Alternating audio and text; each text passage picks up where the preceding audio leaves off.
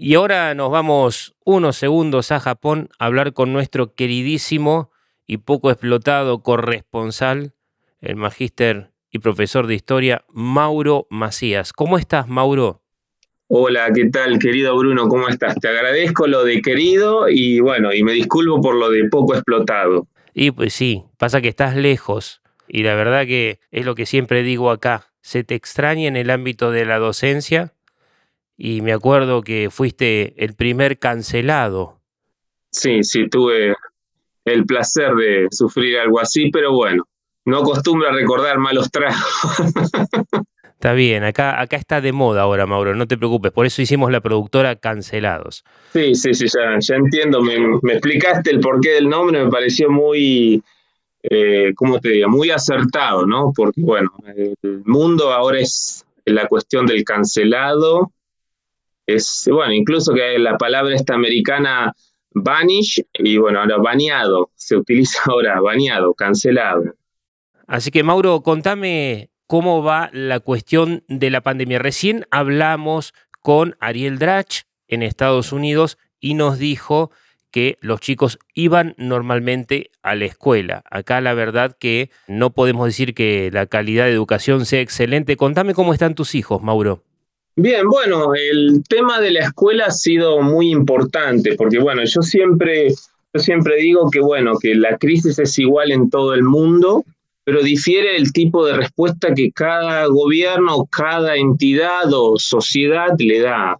En el caso de Japón fue muy interesante porque en estos dos años que van de pandemia, casi dos años que van de pandemia, a nivel escolar los chicos, ya sea eh, primaria, secundaria, han perdido no más de un mes, un mes y medio. Pero bueno, fue recuperado después porque las vacaciones de verano se acortaron, las vacaciones de invierno también se acortaron. Bueno, prácticamente no se ha perdido día.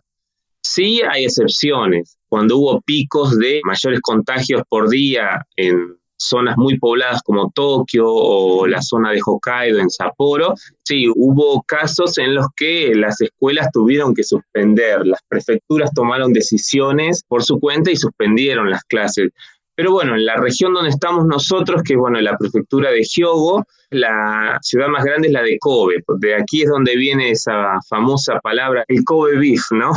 que habrán escuchado. Que es espectacular aparte. Sí, sí, y bueno, y dejas media casa para comprarte un, un buen trozo. detalle, detalle, Mauro. Detalle. Así que no, y bueno, y la escuela aquí ha tenido un factor fundamental, ha sido un factor fundamental. En principio fue Japón, con todo lo que hace, es no darle la posibilidad a los docentes de que eh, decidieran por su cuenta si van o no van a la escuela. En principio vamos todos a la escuela, tomamos las medidas necesarias y bueno, y nos vamos movilizando y vamos preparando actividades, vamos viendo qué cosas hacer, porque hubo ese mes y medio en el cual se suspendieron las clases. Y después, bueno, fue prácticamente normal y la escuela ha tenido un factor esencial, porque yo con tres hijos que tengo no puedo decir que en esta pandemia mis hijos sufrieron por no tener mayor interacción, por no ir a la escuela, por no hacer deportes, bueno, por tantas cosas positivas que tiene la escuela, el estudio y el deporte. Bueno, cosas que ustedes ya hablaron, porque escucho sus programas, ya hablaron. Y bueno, en Japón la cuestión del estudio y el deporte es muy importante, es muy importante. Prácticamente una escuela secundaria es todas las eh, mañanas, antes de comenzar las actividades escolares, eh, los alumnos practican algún deporte, hacen entrenamientos. Son 30, 40 minutos todo, prácticamente todos los días. Por supuesto, en la época donde hubo mayores contagios, eh, los picos del contagio se elevaron, en esas semanas o meses se suspendieron algunas actividades, pero por lo general se intentó eso. A nivel de estudio, a nivel ir a la escuela, tener el hábito de levantarse todos los días temprano, limpiarse, asearse, desayunar, ir a la escuela, volver a hacer su tarea, después tener su tiempo para relajarse, darle a la, como yo digo, darle a la, a la control, al PlayStation, están todos locos acá. Pero bueno, prácticamente la escuela ha sido un puntapié esencial para que Japón pudiera, por lo menos los jóvenes, eh, pasar esta crisis sin este encierro, ¿no? Digamos encierro, porque en Japón no hubo ningún confinamiento estricto, de una manera más llevadera, positiva, sin tener la necesidad de, bueno, de decir, estoy todo el día en casa, no sé qué hacer, por supuesto, muchas actividades al aire libre, eventos, viajes, fiestas y demás que se acostumbraban a hacer, reuniones de los estudiantes que hacían en casa de un amigo, de otro, son detalles que eso ya no pueden hacer nada. Pero aquí la escuela ha tenido un factor eh, fundamental, un factor fundamental. Qué bueno, Mauro. Y vos sos docente, ahora estás trabajando en otras cuestiones, estás trabajando en una empresa que se llama Sasame, si no me equivoco. Vos estás en el sector de comercialización. Me contabas que por ahora vos, que estás acostumbrado, le digo a la audiencia, a viajar cinco, seis meses al año por el mundo, porque sos el representante internacional de comercialización de Sasame en Europa, en América Latina, en diferentes lugares, no te has podido mover. Pero hay una cosa muy interesante que nosotros hablamos, es de la cuestión de la producción en la pandemia. Contame en qué lugares Sasame fabrica sus productos. Los productos son para la pesca deportiva, bueno, y se hacen con muchos elementos, muchos materiales. Eh, Japón tiene un problema, que es, no es un problema, es una situación que son, bueno, situaciones de salario. El salario comparativo, lo que gana un empleado en Japón o lo que puede llegar a ganar en Vietnam, en China o en Bangladesh, es eh, muy diferente. Lo que acostumbran hacer la mayoría de las empresas de este tipo es ensamblar los productos. Por ejemplo, los artificiales o productos de pesca, las líneas de pesca, que es una línea que va con un anzuelo, va con diferentes artefactos. Todo ese material se aglomera en Japón, se empaca y se envía a las fábricas. Nuestra empresa tiene fábricas en China, en Vietnam, en Bangladesh, como dije, en Tailandia, y bueno, y algo muy, no sé si es correcto decirlo o no, pero bueno, algo muy gracioso es, como sabrán, Corea del Norte amenaza a Japón con los misiles, tiene muchos problemas con Estados Unidos, y hay una rivalidad de, podemos terminar hablando eh, milenios. En fin. Pero estamos hablando de como que están en pie de guerra contra el capitalismo. Sí, sí, sí, sí, es, es así. Y es imposible imaginarse que un japonés vaya de vacaciones a Corea del Norte o que alguna persona de Corea del Norte venga a Japón o que exista algún tipo de delegación diplomática o algún aspecto así. Pero bueno, muchos productos de Japón son ensamblados en China, ¿por qué? Decía por la cuestión de la mano de obra, pero algo que sucede en China es que la mano de obra se está encareciendo, personas están cobrando mejor y después buscan otro tipo de trabajos, mejores trabajos. En nuestra fábrica en China eh, lo que tiene es contactos en Corea del Norte y llevan los productos desde China hacia Corea del Norte. Y ahí los preparan, ensamblan y después vuelven a China y de China a Japón. Y muy gracioso, ¿no? La conexión. Mientras Corea del Norte manda misiles enfrente de las costas japonesas o que caen en el mar de Japón para amenazar de muerte y justificar una guerra eterna o por lo menos una situación de guerra interna para su población, negocia directa o indirectamente con Japón y o sus aliados comerciales y lo que genera es mano de obra barata para el capitalismo. Sí, sí, supongo, supongo es así. Eh, te digo, lo nuestro, lo que yo te digo es un caso puntual que no está escrito en un libro por un investigador X, es algo que es así, es un ejemplo de una pequeña empresa de lo que sucede y que calculo que así debe ser con muchas empresas japonesas, muchas relaciones. El tema de la mano de obra en Corea del Norte, bueno, imagínense que una empresa de China, que la mano de obra es más económica, incluso llevarla a Corea del Norte es muchas veces más económica. Esa es la, la situación. Bueno, es una pena todo, toda la situación. Bueno, Corea del Norte es toda una historia aparte. Es un caso interesantísimo y apasionante, Mauro, para nosotros, porque muy poco se sabe, mucho se discute y las crónicas de los viajeros son más que coloridas. ¿Tuviste la oportunidad de andar por ahí? No, no, no he podido. Cuando quise hacer un viaje, ¿qué sucedió? Bueno, yo tengo a cargo varios, somos dos en la parte internacional, dos directivos, y tenemos a cargo varios mercados. Yo tengo a cargo todo lo que es la parte de Europa Occidental, varios países de Europa Occidental, África del Norte, Medio Oriente, América del Sur, América Central, pero todavía no tenemos ningún tipo de negocios y hace cinco años empezamos con Estados Unidos. Bueno, yo estoy como que es un mercado muy difícil, hay muchas cosas por aprender, cosas que no sé, bueno, y comencé a trabajar también para el mercado de Estados Unidos y por esa razón empecé a viajar una o dos veces al año. Y bueno, ¿qué sucedía? Si yo con mi pasaporte, porque aún tengo el pasaporte argentino, la nacionalidad argentina, no la he cambiado, con mi pasaporte argentino tranquilamente podría ir a Corea del Norte. Pero bueno, sucede que, como le pasó a un representante de nuestra empresa china con su pasaporte, si yo viajo a Corea del Norte, me van a recibir y me van a poner un sello en mi pasaporte. Mi pasaporte después para hacer un viaje a Estados Unidos, para ingresar a Estados Unidos, si yo ya tengo la visa por 10 años, la de varias entradas, por negocios y demás, pero si en el momento de cuando yo ingreso a Estados Unidos me piden el pasaporte, lo revisan y, y está el pasaporte, el sello de Corea del Norte, es el 95% seguro de que no me van a dejar entrar, me van a empezar a preguntar y me van a hacer muchos problemas. Te decía, nuestro representante chino viajó a Corea del Norte, volvió, ese representante chino venía a Japón tres, cuatro veces al año sin ningún problema.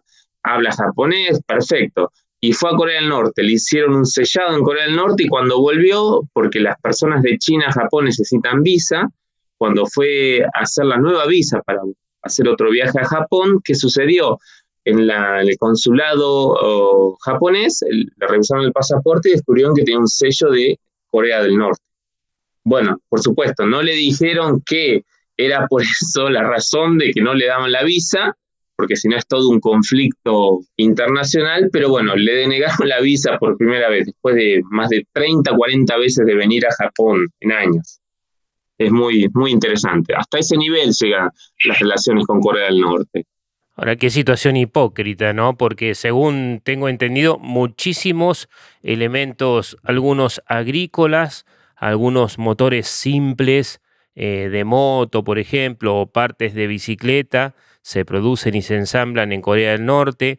Los rusos utilizan mano de obra coreana para todo lo que es la forestación, sobre todo en Vladivostok, mano de obra casi esclava de Corea del Norte, digamos, y muchísima industria de, aunque vos, vos seguramente lo sabés, el tema de los cómics, pero sobre todo el tema de los dibujitos animados. Por ejemplo, los Simpson se dibujan en Corea del Norte también las películas de corto maltés y muchísima parte de todo lo que es la industria de dibujos eh, se paga en dólares al Estado y los coreanos reciben prácticamente nada, mientras todo esto se niega y es parte del financiamiento del gobierno que se la pasa proclamando consignas anticapitalistas. Es muy, pero muy interesante. Sí, sí, es toda una situación muy, muy compleja. La verdad que, bueno, es una cuestión de una hipocresía total.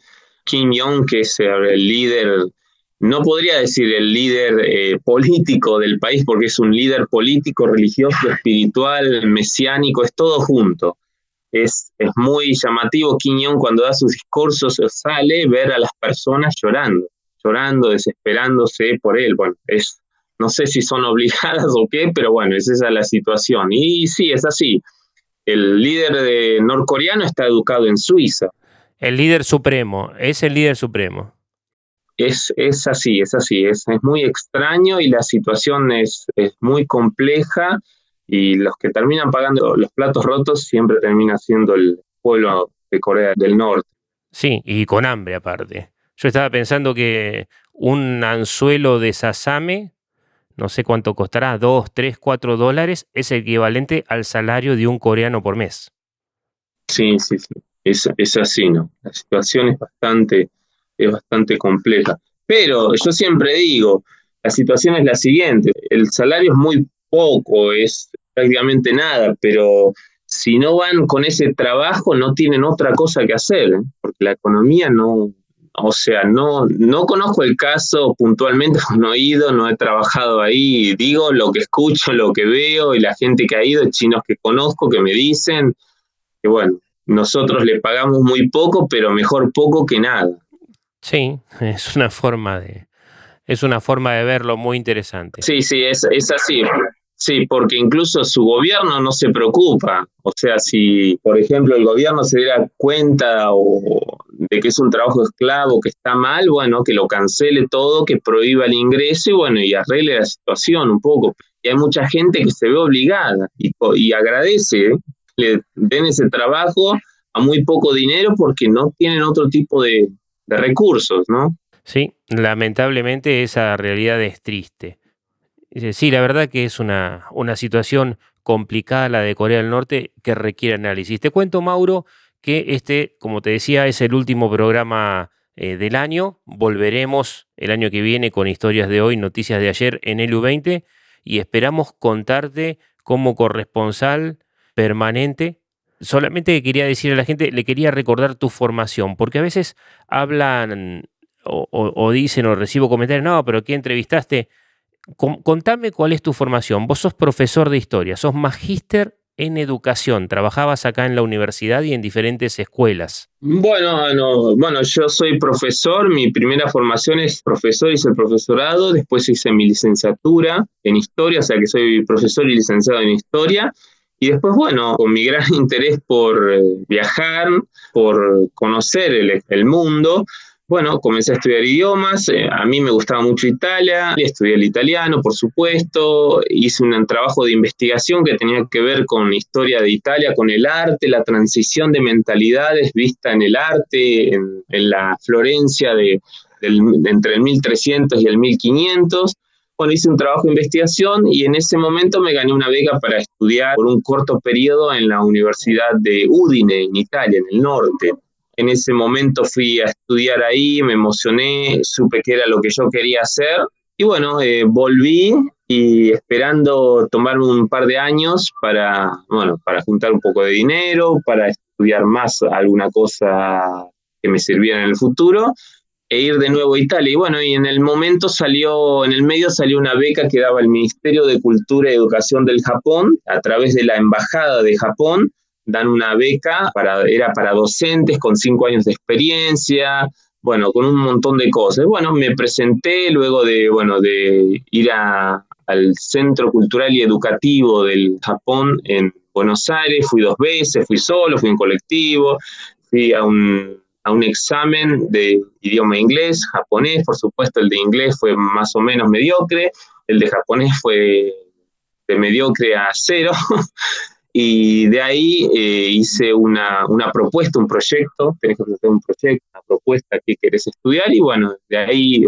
fueron distintos etapas y de ahí terminé en una entrevista final que bueno, que estaba el cónsul japonés, estaban después dos personas que eran, bueno, argentinos, pero bueno, profesores de, de historia, literatura japonesa y encargados del consulado. Y ahí fue donde me eligieron y bueno, tuve la posibilidad de ir a estudiar mi posgrado en Japón Primero hice una etapa en la Universidad de Kioto y después en la Universidad de Kyoto Kyoiku Daigaku, que quiere decir Universidad de Educación de Kioto, porque es para docentes. Bueno, ahí finalicé mis estudios después de dos años. Volví a la Argentina, estuve un tiempo trabajando y después, bueno, decidí por cuestiones, siempre lo aclaro, porque en Japón siempre es la idea de que el extranjero viene a Japón por dinero, a trabajar. Es así en un 90%, siempre digo. En mi caso no fue así.